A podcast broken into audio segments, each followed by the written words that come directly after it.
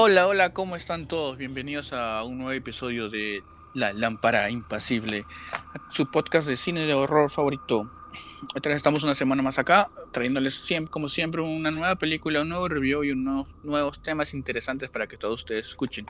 En este nuestro episodio número 25, muy importante. 25 episodios, ¿ah? Estamos llegando poco a poco casi a los 30, de ahí 40, 50. Y de ahí a los 1000. No paramos. Así de los 1000.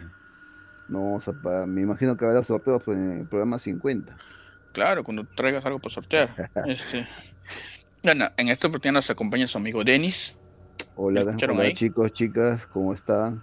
Aquí una semana más, aquí grabando, trayendo una reseña que espero sea de su agrado, de todos ustedes.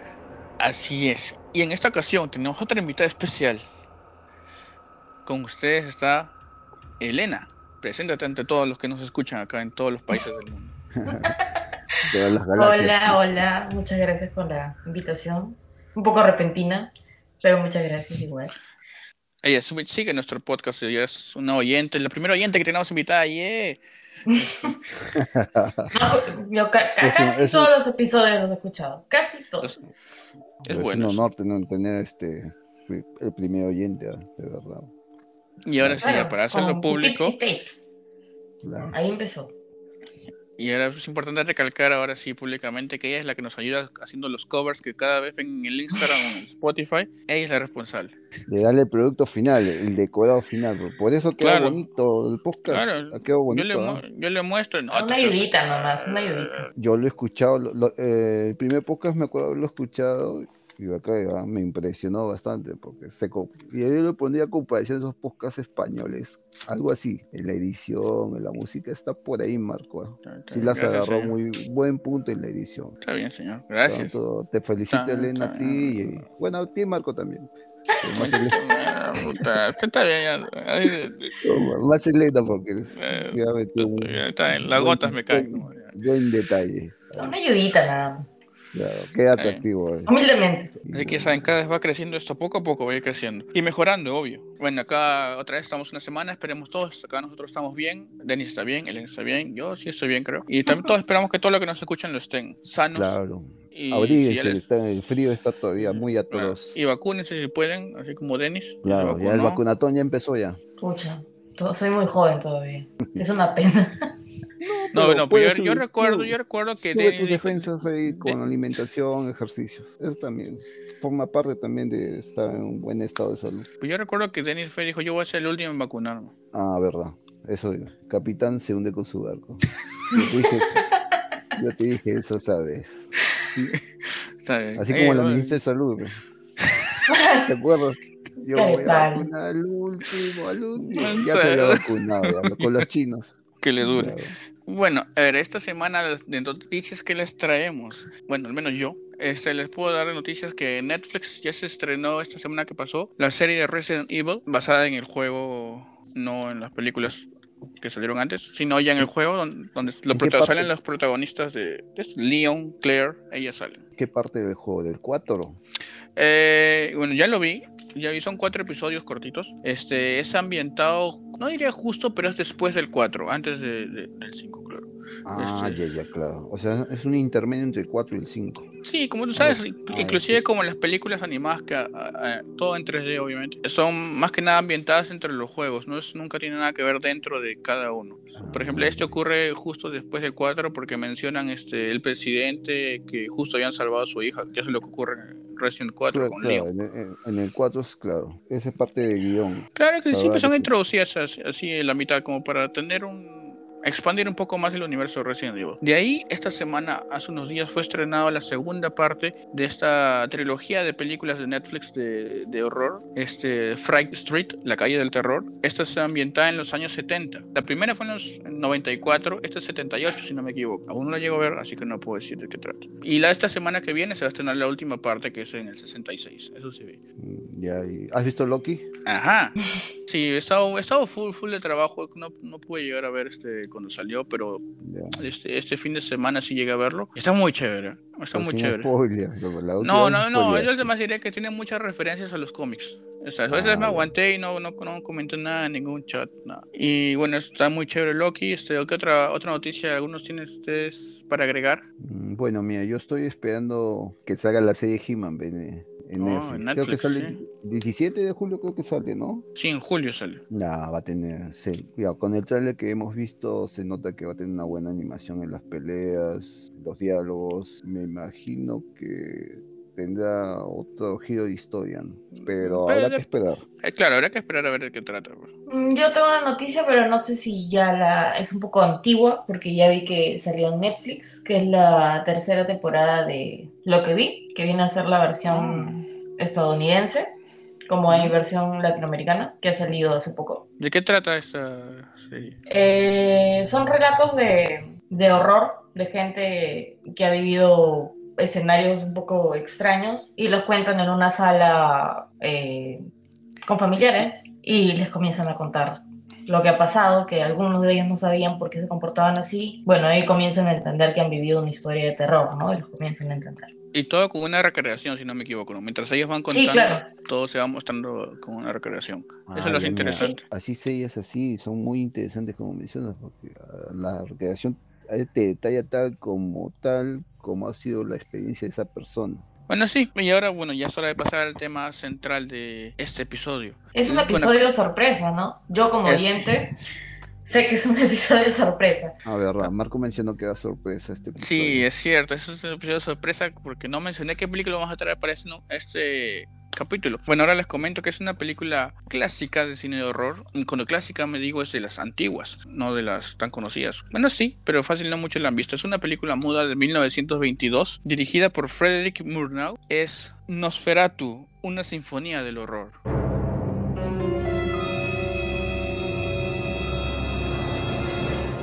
Esta película es muy conocida, o sea, entre todo el- tanto el género horror- de horror como el cine en general, porque es una de las películas clásicas del cine mudo, cuando no había ni color ni sonido, como les digo, por eso es mudo, donde todo era ambientado con música y todo era, se tenía que trabajar con recursos de cómo contar una historia sin siquiera escuchar lo que están hablando los personajes. Y además de eso, es, parte del- de esta rama del expresionismo alemán de la época. Tanto fue con esta película con, con la que salió unos años antes, que es El gabinete del doctor Caligari, cual es una muy buena película también, que próximamente en un futuro no tan lejano podremos hacer review. Muestra todo una, un estilo distinto, creo, a otras películas, porque como digo, ese expresionismo o sea, se nota mucho este, en las, como se dice, en las expresiones de, de los personajes, ¿no? Ya que no tienen el, el recurso de poder comunicarte lo que están sintiendo, lo que están haciendo, lo hacen a través de los gestos, lo cual lo exagera Ya, un poco este, más. Se, se podría decir que esta película tiene un estilo similar a la de Charles Chaplin, algo por ahí,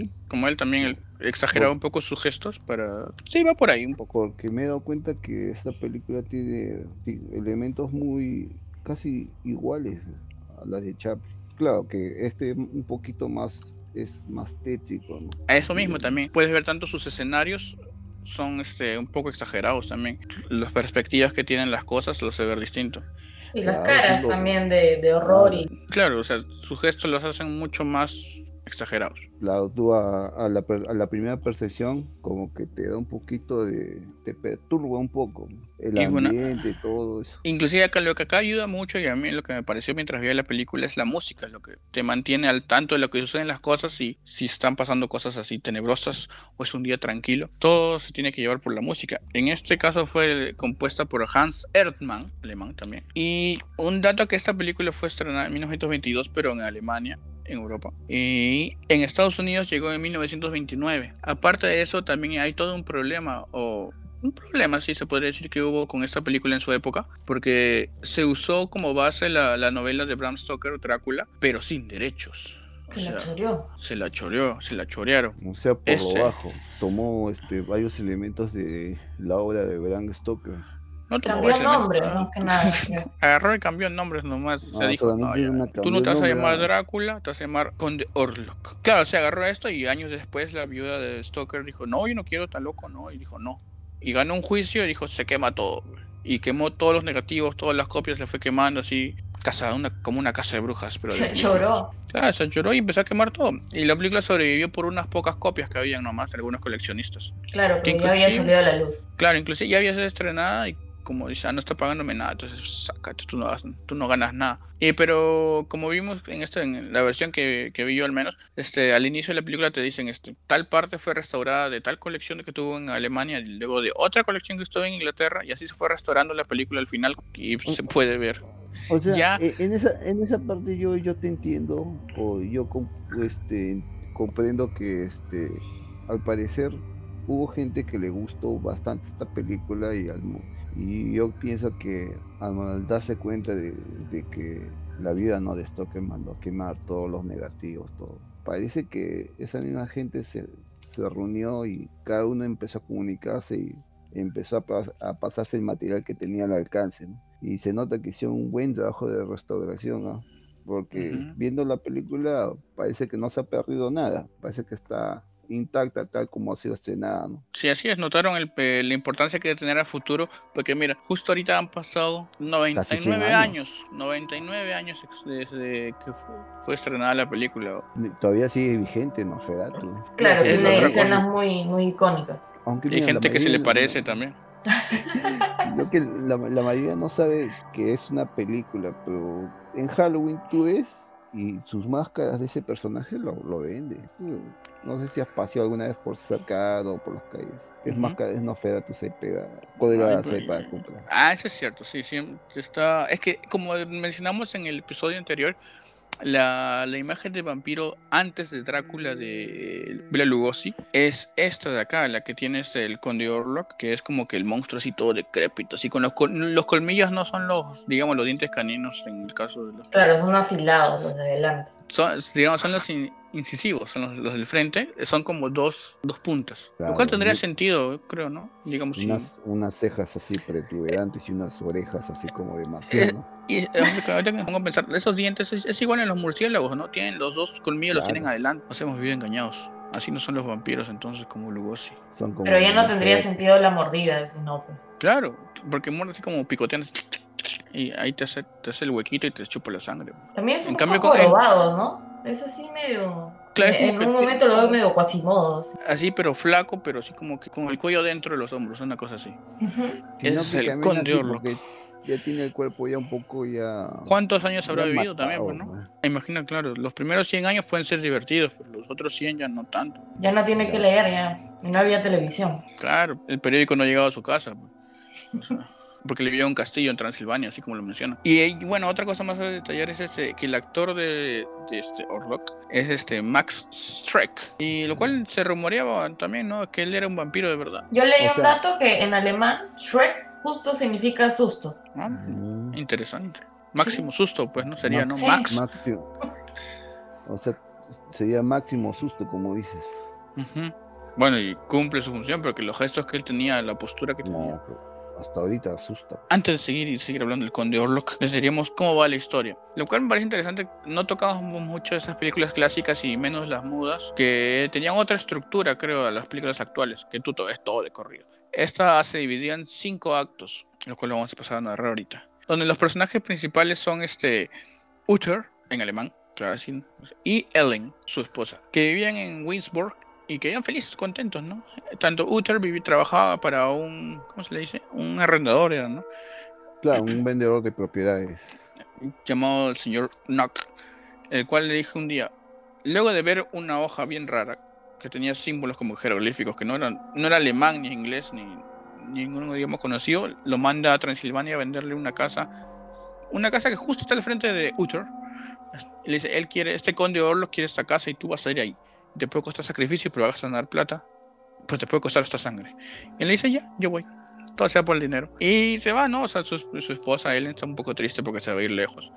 Pero luego dicen, no, todo sea por el futuro.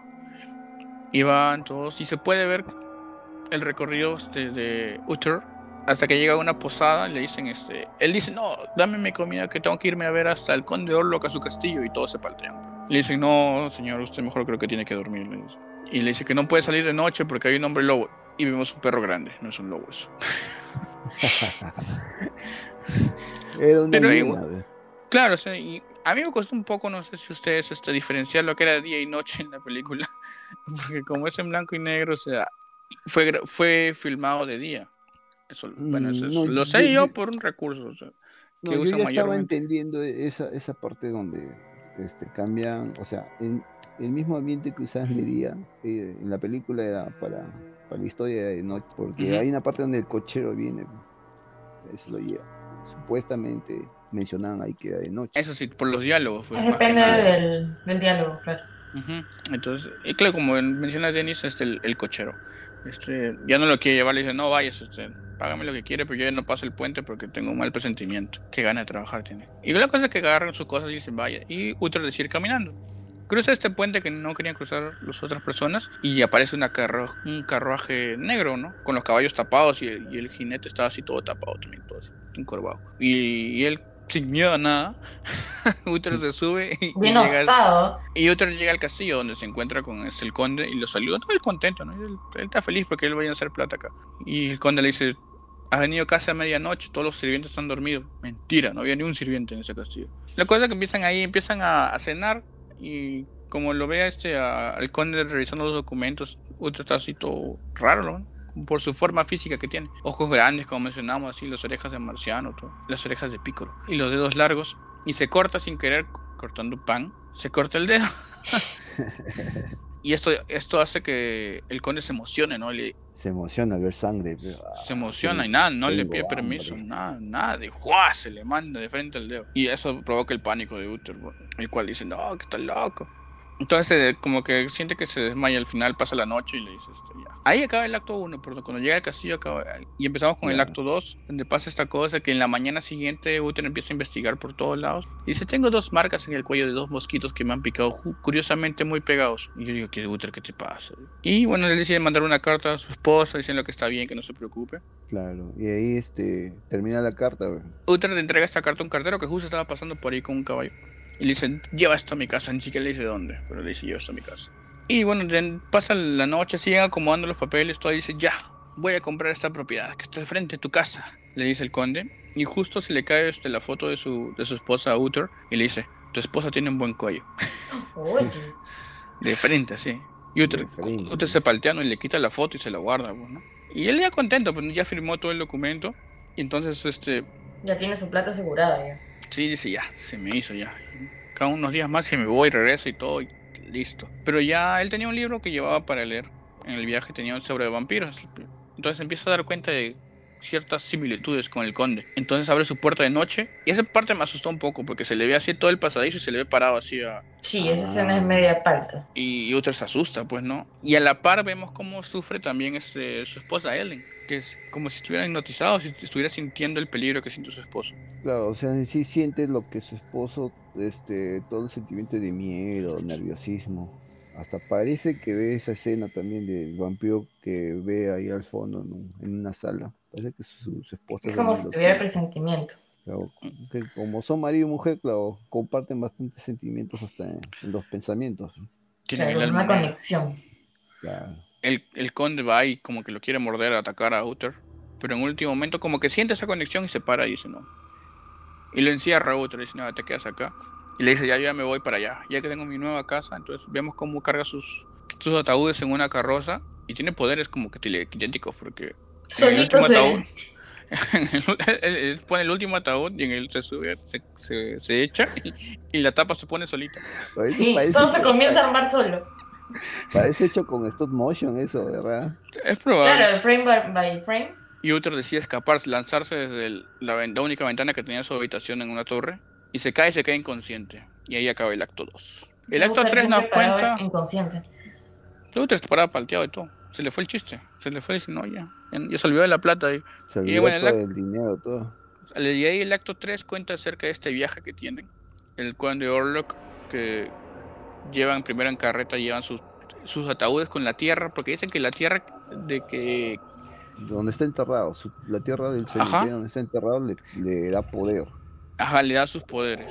Entonces, este- esto vemos que esto lo llevan primero por carreta, luego por un- una, balsa, y luego llega al puerto para que vaya a Whisburg. Y ahí es donde decían revisar esta, esta mercancía. pues. Claro. Entonces vemos que abren un ataúd y sale pura tierra, ¿no? Pero no solo hay tierra, salen las ratas. Y, y bueno, como que dicen, ya no importa, son ratas, no, Dicen, ¿no? no le dan importancia, pero luego se ve una noticia que empezó la peste por, ese, por esos lados del mundo. O sea, dan como que entender que la peste fue provocada por el vampiro. pues. en, digamos, viéndolo con la realidad. Y bueno, No, Uther no. des- despierta también en un hospital así que lo habían encontrado inconsciente y despierta ahí tiene que recuperarse, así que no puede regresar todavía. Mm, Ese, eso que mencionas las ratas, a ver, si nos remontamos en esos años, eh, parece que la, la gente, o sea, la población, tiene todavía recuerdos de la gran plaga de peste negra que hubo, creo que 100 o 200 años atrás. Y parece que aún no superan ese trauma, ¿no?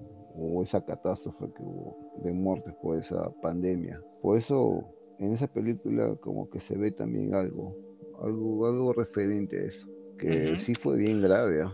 Tú buscas documentación de la peste negra, Claro, murió mucha gente, claro. murió muchísima gente. Eso quieren dar como un paralelo con eso. pues. Y bueno, por otro Claro. lado, el, eh, este, ¿te acuerdas del, del jefe de Uther, el, el señor Nock? Bueno, pasa que se vuelve loco. Y está, y está, está como, como en una celda lo tiene porque Sí, en un manicomio está ahí encerrado. que se volvió loco y la nada. Como si estuviera siendo controlado, digamos. Entonces vemos que ya a la par Uther se recupera y empiezan a viajar los dos. Se ve el, el- en paralelo se ve quién va llegando. Uno por barco, el otro en caballo. Va avanzando el tiempo hasta que el primero en llegar es este Uther, el cual llega y se encuentra con su esposa y está tranquilo de que está bien. Pero también esa misma noche llega el barco donde venía este Orlok, el cual se baja con su ataúd en mano. Este, Oh, es bien gracioso esa escena. con su- con- con su tema. Parece borracho. ¿Verdad?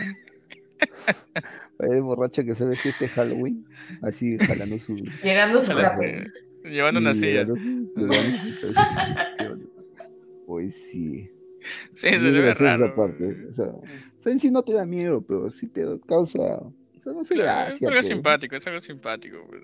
Como ves que él mismo hace sus cosas, pues no tiene a nadie ahí. Y lo, y lo carga como si no fuera nada, ¿no? Como si estuviera yendo al mercado. Porque- Como si fuera tu, can- Es tu canasta, pero independiente, sa- pues. como si fuera tu canasta, pero sabía que todo cargando. Pues fácil, ni siquiera es ataúd, ese parece que hecho uh, con Tecnopor. creo. Ah, bueno, es- ese es para. para Esa es la, la producción. para- claro, por- Claro.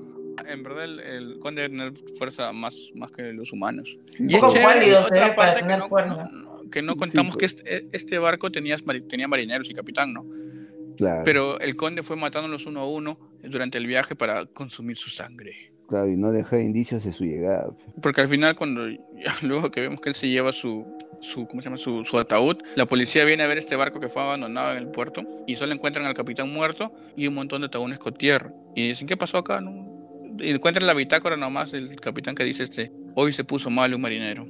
Qué pena. Pasó el día siguiente, otro marinero se puso mal. Qué pena. Y así van a... Y así, y así va contando hasta que todos se murieron. pues, ¿no? Y Ah, es ya, parte, unas partes chéveres donde él se levanta de su ataúd. O sea, tal como se encerró, también se le volvió a levantar. también. O sea, la tapa eso se abrió sola.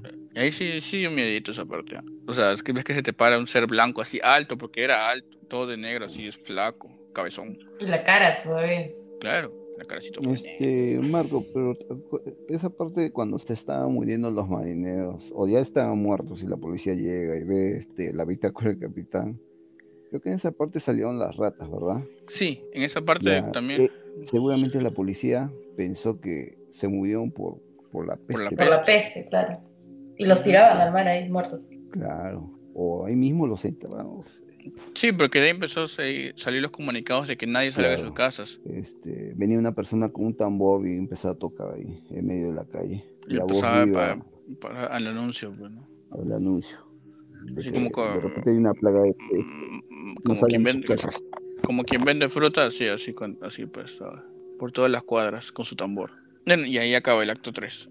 Ahí viene el cuarto acto donde se puede ver que Ellen está como hipnotizada, yo creo, ¿no? Porque por Orlok, que vive al frente y como que se dieron cuenta, a lo lejos se ve que está pegado a la ventana, así como que todo como sapo viendo, viendo si se asoman. Stalker.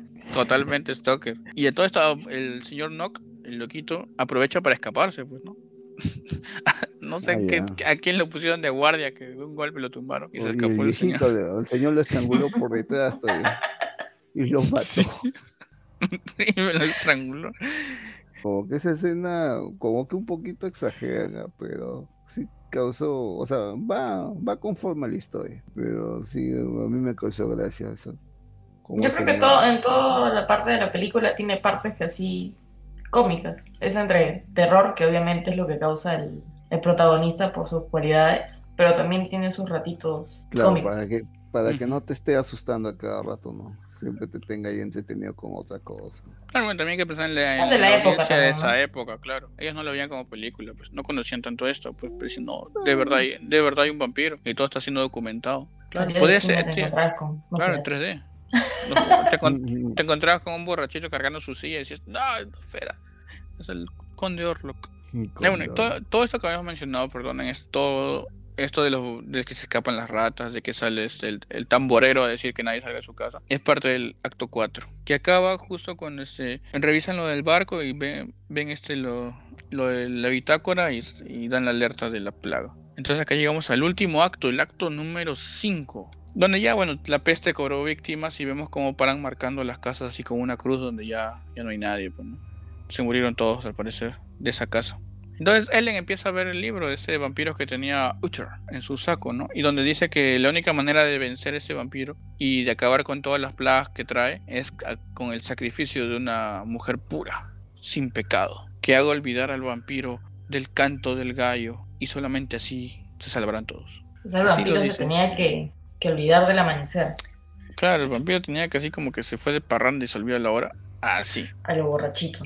Pero es- esto le iba a costar la vida de la, de la, de la dama, ¿no? Que, que la mujer una- pura.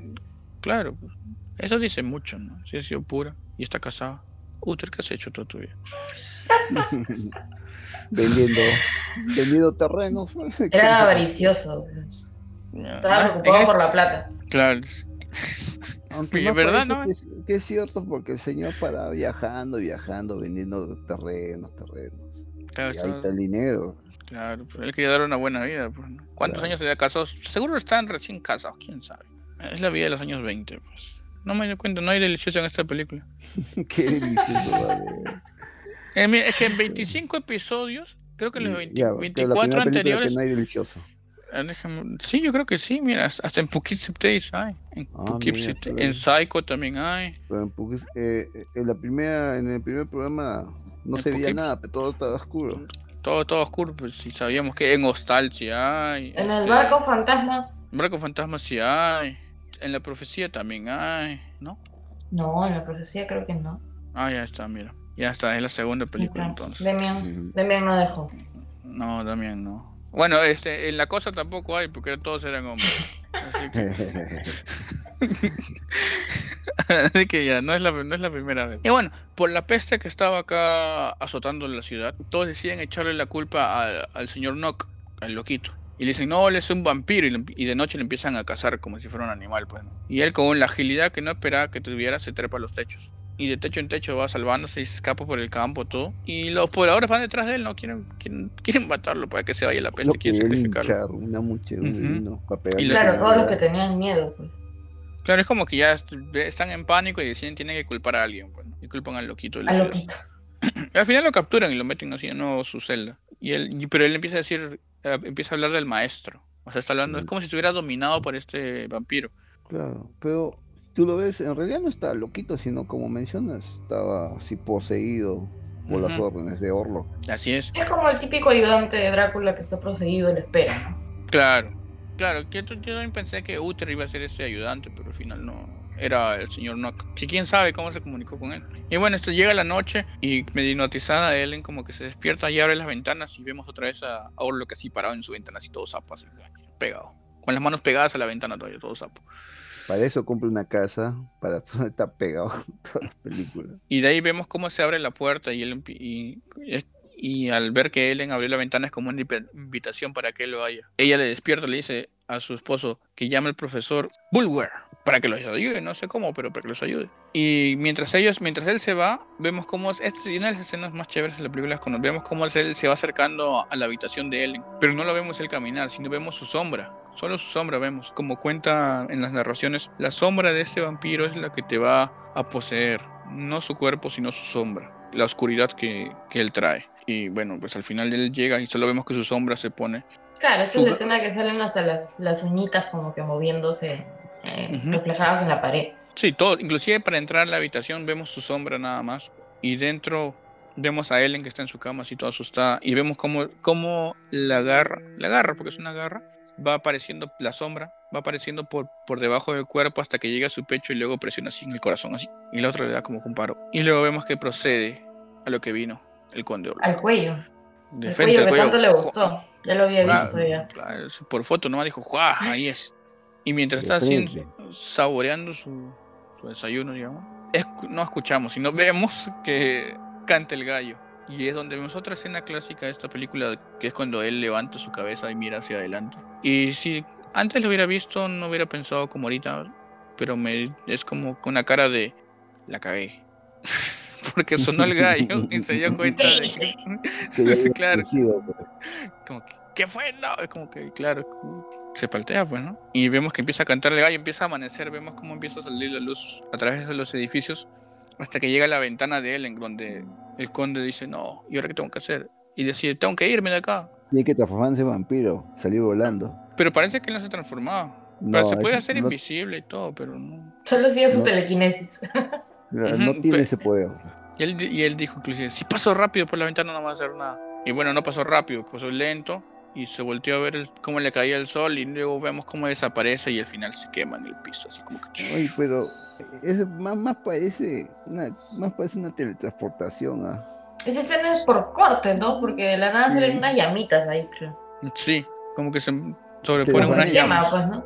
Ujú, Claro, claro, se quema por los rayos solares. Y bueno, luego vemos que llega este, el Uther llega con este profesor, pero solo para darle el último abrazo a su esposa porque vemos que ella muere ahí. Muere tantas chupas. Se cumple la, la profecía. Claro, se cumple la profecía, la única manera de salvarlo todo será con el sacrificio de ella. Y, y justo ahí, ahí narran que apenas pasó esto, mágicamente desaparecieron todas las plagas. Y, Las y- y- ratas, eh, todas todo, las enfermedades, todo. Ujú. Y el señor Nock está como diciendo, no, el maestro se ha muerto. No. Y se acabó. No sé, creo que es un final triste esto. Y Esa el señor Nox se queda encerrado. Claro, preso. Queda preso, ya lo, loquito y todo, pero se queda preso. Lamentando seguro la muerte del maestro. Y pero yo digo triste por, por lo que le pasó a Uther, que se le murió su Claro, esposa. perdió a su esposo. Fue un sacrificio que ella hizo en nombre de toda la humanidad. Porque imagínense, si no la peste llegaba a más lados y no estaríamos No, contando. que si hubiese habido otra, otra pandemia y aparte el vampiro hubiese estado chupando sangre por este siniestro por todos lados, Claro. pues hubiese sido fatal. Pero sí tuvo, al final sí estuvo muy bueno, muy bueno. A mí sí me gustó, pero Sí. triste, triste. Sí, sí, la nariz es, un poco triste. Tanto por porque eran inocentes, pues al final. La esposa, más que nada, que no tenía nada que ver. Claro. Ella ni siquiera estaba. Tenía, El esposo lo regresó de viaje y vino con vampiro incluido. No debió haber llevado la foto de su señora en el viaje. Claro, se, llevó la foto del gato, del perro, que sea. Tenían un gato. Que sea la foto del gato. Ya. Claro, pero- Orlo hubiese venido por el gato.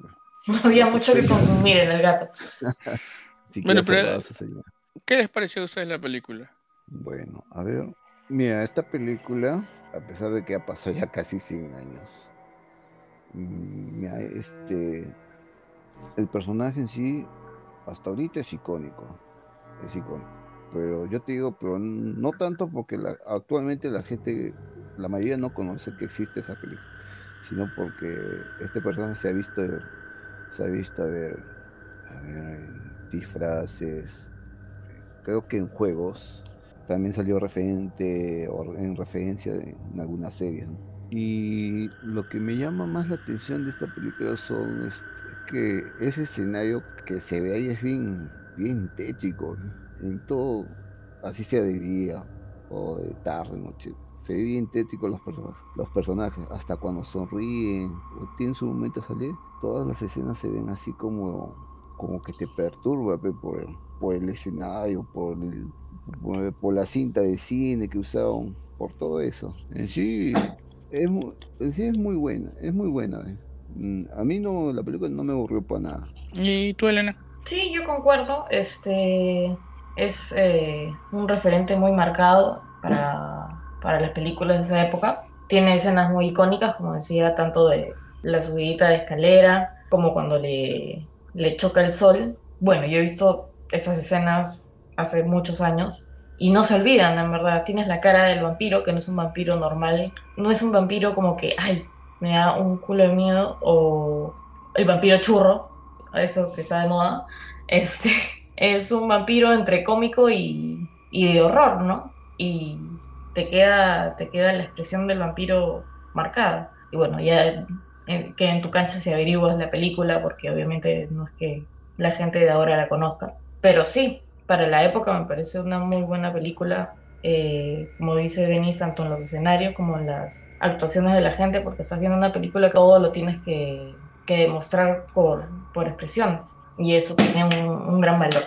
Bueno, pero a mí, o sea, a mí me gustó, o sea, y ya bueno, como decimos, este, ya casi 100 años, 99 para ser exactos, este, no la sentí lenta, no sentí como si fuera muy antigua, como si, claro, no digo 90, digo, puedo decir este que como un experimento que hicieron en los 80, 70 y hicieron una película muda, porque deja fluir todo lo que ocurre y todo, todo va pareciéndote más interesante mientras a medida que pasa, ¿no? La, la carrera para ver quién llega primero a, a, este pueblo, luego este el juego de que quién es el vampiro, la peste, y claro, el personaje es muy icónico. No muchos lo recuerden por la película, sino por imágenes que han visto por ahí. Porque siempre es de ejemplo, es una de las, como dice, una puede ser una de las mejores películas de vampiros que se han hecho, por la historia que tiene.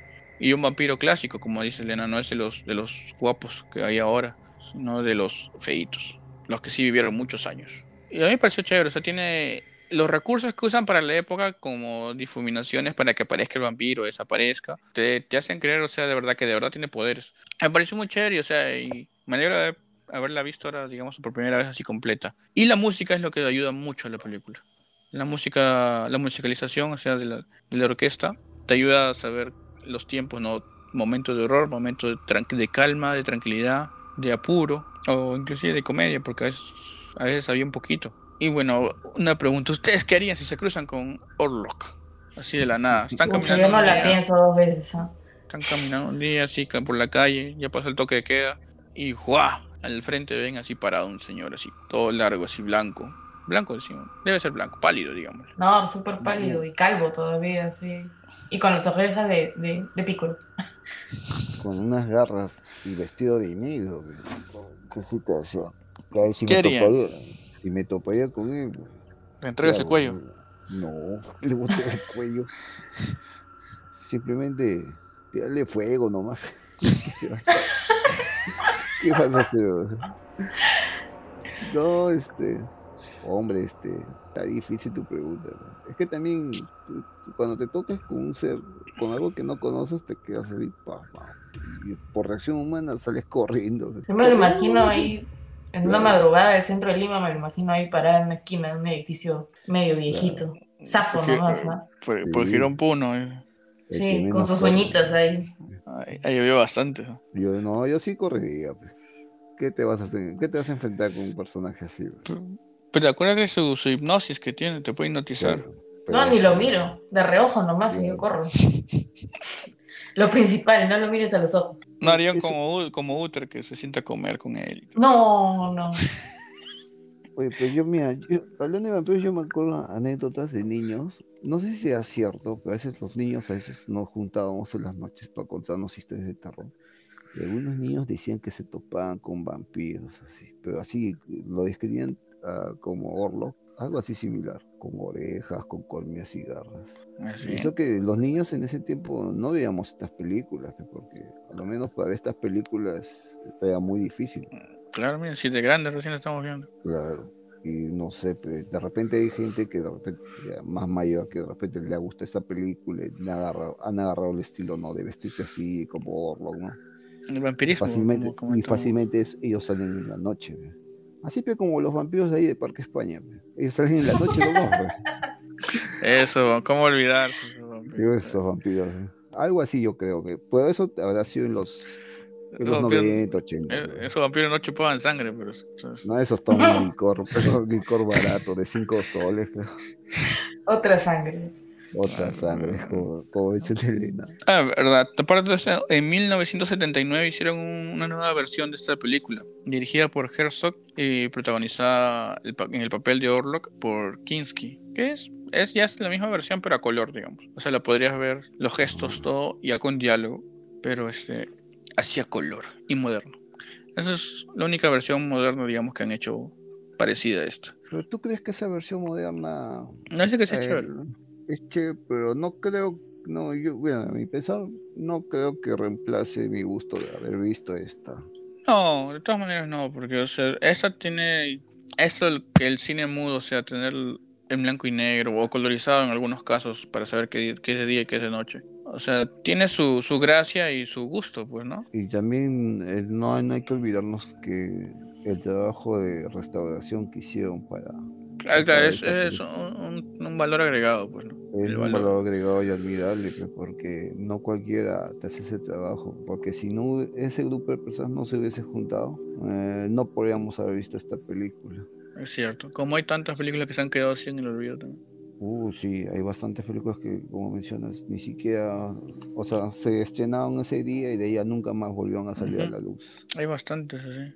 Yo sé que hay un, una recreación animada que está en Amazon Prime del, del clásico, que es más o menos como un, un homenaje Ah, del interesante. 2018. Sí, Ah, mira, casi recientes. Está, está buen, bueno Ah, el ya, dato. Claro. sí, lo pueden encontrar en Prime. Ya, Marco, me prestas tu Prime más tarde. Ay, págame el Netflix todavía. Todas las semanas te digo lo mismo y no me paga. Ah, entonces, mira, co- co- como lo que menciona Elena es interesante porque date cuenta que ahí la franquicia todavía sigue viva. Sí, no, no, no, sabía de esa, de esa versión. O sea, está bien, claro, quieren actualizarla como para llegar a, la- a los nuevos espectadores, ¿no? Porque es- debe ser un poco difícil irte a buscar una película. ¿Qué voy a ver hoy? Ah, mira, algo de 1922.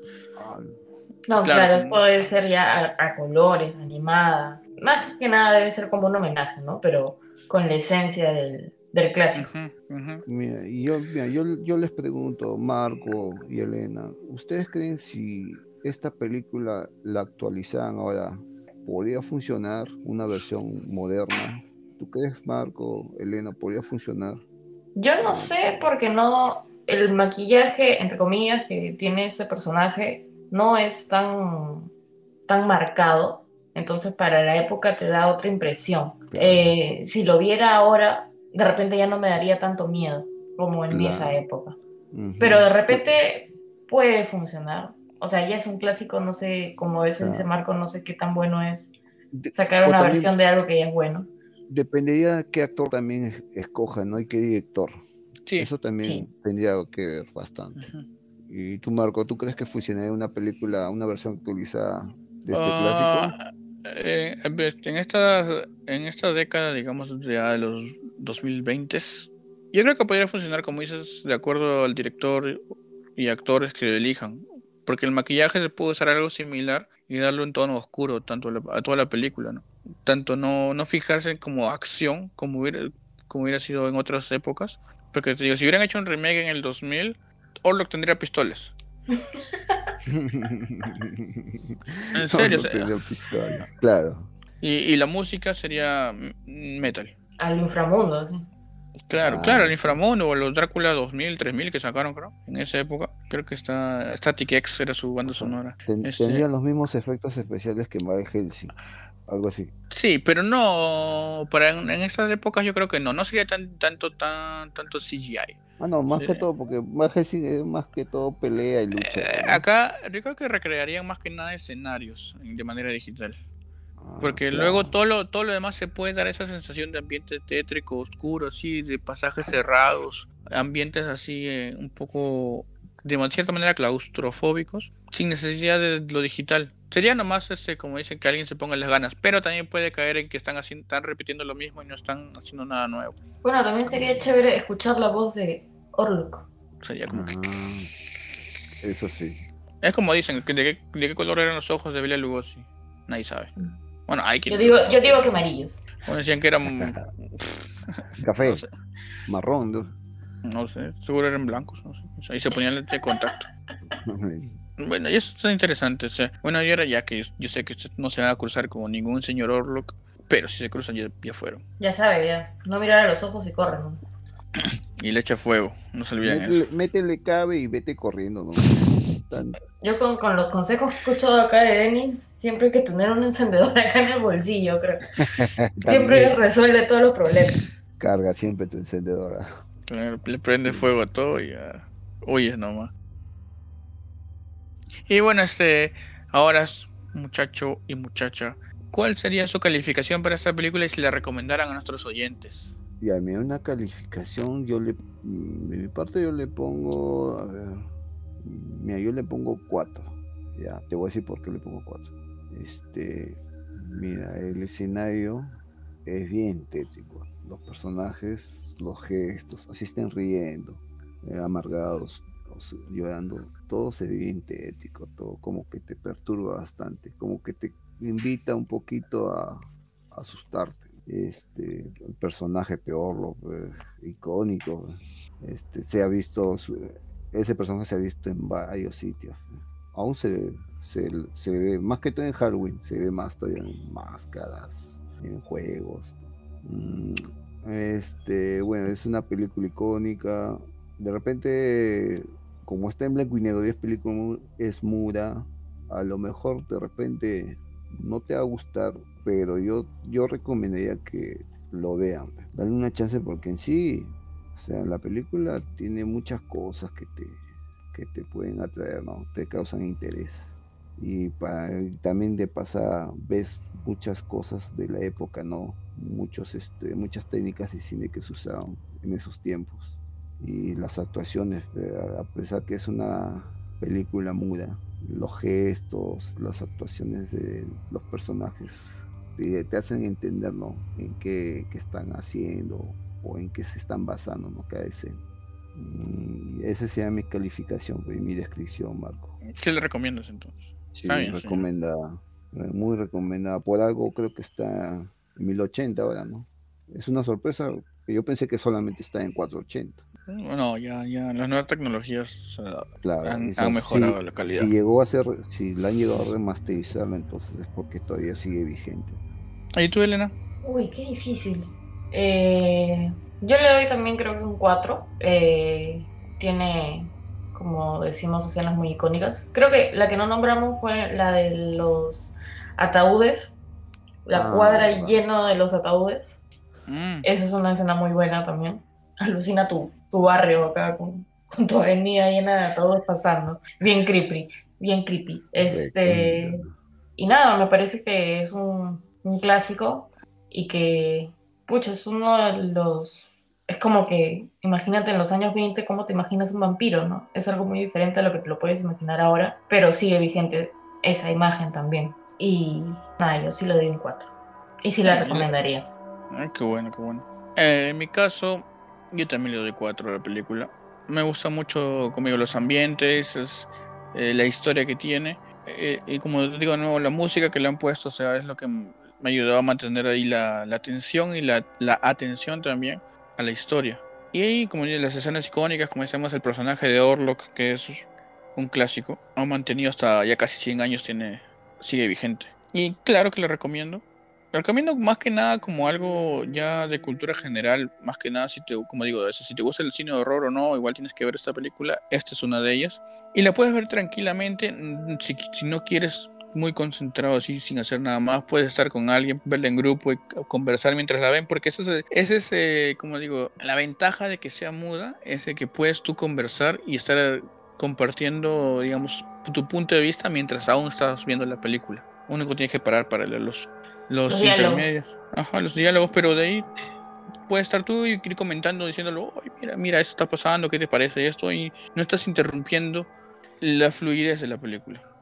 Y se me había pasado. ¿Cuál es su escena favorita de la película? Mi escena favorita de la película es la de la subida de las escaleras con la sombra. Es una cosa que hasta te lo imaginas qué pasa si estás viendo esa sombra subiendo por tu escalera. Corro, parte 2. sí, es, es, es icónica, pues, o sea, lo puedes reconocer en cualquier lado. A mí me encanta esa escena. Es la, la que más rescato de toda la película. Este señor Denis. Una escena, bueno, la favorita. No puede es- decirse, no puede decirse delicioso porque no hubo No, delicioso. la verdad. no, fue cuando este, Huder este, vio este, a, Orlok al fondo en el pasadizo, todo transformó en vampiro. No Mm, sé sí, si sí, sí, en el pasadizo da miedo. dos veces y lo vio así todo parado, ahí, todo pálido. ahí. Esa escena sí fue muy buena y esa escena sí me dio un poquito de miedo. A pesar que haberla visto dos veces, porque la retrocedí de nuevo, o sea, sí, sí asusta. Es una buena escena. Ya. Mm, a ver, yo, ¿Y la tuya? bueno, ya, ya sé, ya escogieron las mejores ustedes. También está No. cuando se quema. no, no, sí, dio penita esa vez. No, yo no. creo- me creo con la, con la escena de... No es exactamente la de las escaleras, sino es cuando se ve su sombra entrando a la habitación y, y se ve su brazo estirándose para llegar hacia Ellen. Eso me, me gustó mucho, o sea, porque nos pone como que es un ser que viaja a través de la oscuridad en sí. O sea, y, no- como decían, la sombra te va a envolver y te va a llevar hacia las tinieblas, como decían en los textos. Y o le da un poco más de poder, como que si fuera indestructible de cierta manera al conde Orlok. Esa para mí fue lo que, la parte que más me gustó. Claro, o sea, mayormente nos hace entender que su poder está más en la oscuridad, ¿no? Es donde tiene, su poder llega, a Claro, como si fuera... Eh, donde agarra Y- y- más, este, más fuerza. Y otro detalle ahí que me fijé mientras veía, que cuando al final, antes de caer en los rayos solares, atrás suyo había un espejo y su reflejo se notaba. No es como los vampiros actuales que no, no hacen Ah, eso. Que no se ve nada. Ujú. Bueno, pero eso puede ser alguna actualización. o sea, es como un dato curioso. De repente otra clase de vampiros Orlok. Ujú. Qué raro, ¿no? Es que fácil, este, este detalle de que no se refleja en el espejo fue. Lo pusieron más adelante en, en otras películas. O se olvidaron de ese detalle y pusieron un espejo y nadie se acordó. Y cuando dijeron, ya estaban montados, dijeron, no, ya está, deja, nadie se da cuenta. Pasó con más de 90 años y te diste cuenta tú. Claro, pues, no, es cierto, ¿no? Anda, reclámale Seguro, la- seguro- seguro- tu por eso- comentario. seguro por eso la viuda quería quemar todo, pues, porque decían, ¿cómo se va a reflejar en el espejo? O sea, no le importó toda la película, esa escena nomás fue. Y bueno, esperemos les haya gustado este, este review de esta película clásica de 1922, Nosferatu, una sinfonía del horror. Y acá ahora decimos, Nosferatu no se llama el vampiro. O sea, es un término que con el cual denominan a cierta clase de vampiro. No, ah, miren, se llama Nosferatu, no. El vampiro se llama Orlo. Nosferatu es un término que se dan a cierto rango, si no me equivoco, de, de los vampiros. O sea, si voy al vendedor de máscaras, tengo que darme una máscara de Orlok. Claro. ¿Tú crees que él me va a entender el vendedor de máscaras? No, ¿qué Orlok? Orlok, ¿Jabalí? No, no tengo más que jabalí. va a decir. Nosferatus. Ah, de Y el mismo vendedor me da, ah, Nosferatus. Va, toma. Cinco soles. Va. Cinco soles. A lo que, se, a lo- a que se redujo. Cinco soles. lo que se Ya, pues, Todo por la pero, viuda de Bram Stoker. pero, mi- pero ahora como que ya parece Claro, es que, que- ya nadie la va a llamar Orlok. Es que eso depende. No, eso, no está conocido. pues. esa te diferencia, creo, de que si la has visto, de los que no lo ah, han visto. claro, es interesante eso. De repente Claro. el vendedor lo ha visto y te, ah, de Orlok. No, y te, te, y te baja el precio porque la has visto. Te dice, "Ay, es una persona culta. Date tres soles. Tres soles. Pero en Halloween claro. raya bastante a su máscara. Claro, fiesta Orlok. A ver, este. Todos de Orlok en el bichamo. Todos. Claro, y cuando salen ahí a la luz van a morir igual que, que Claro. Ahí está. Me- ese es otro ejemplo. de- Yo, así yo sentía a Orlok así. Yo me acordé cuando salía de Bichama y salía así a las 8 de la mañana. Me sentía como Orlok igualito. ¿Qué dónde está? Que ya Pues, es de sí. día. E- esa, Ocho. misma, esa misma cara que cuando sonó el gallo, esa cara ponía. Ocho y media, una luz a esa hora, calor. ala. Y nos estaban votando todavía. No se estaba votando es mucha gente. Pero este, No, ya me pues había- yo, me, yo me refiero a mí. No, ya pues señor, ya era, ya era hora de irse a, a su castillo. Ahora el desayuno ya, ya. Y, y también agarró su ataúd y se fue caminando así como... Nomás esas fue dos botellas de cerveza que sobraban. No lo podía, pues estaba lleno. Tú No querías lo- que... te No lo podía regresar. 15 soles cada botella, seas mal. como, tu, tu- como tu- es- esa era como tu tierra de, así de, de Orlok. Era tu chelo, ¿no? El poder. Te da tu poder. ¿no? Tú eras de los vampiros entonces, de los vampiros del Parque España. ¿no? No, nada. Esos O sea, son otra, esos son esa raza de vampiros. No son, eso- no son ellos. No, ellos toman durazno, creo, de 5 soles. Cancún. ¿no? De Cancún era, pero toman un trago de año nuevo, pues ellos. No, eso no.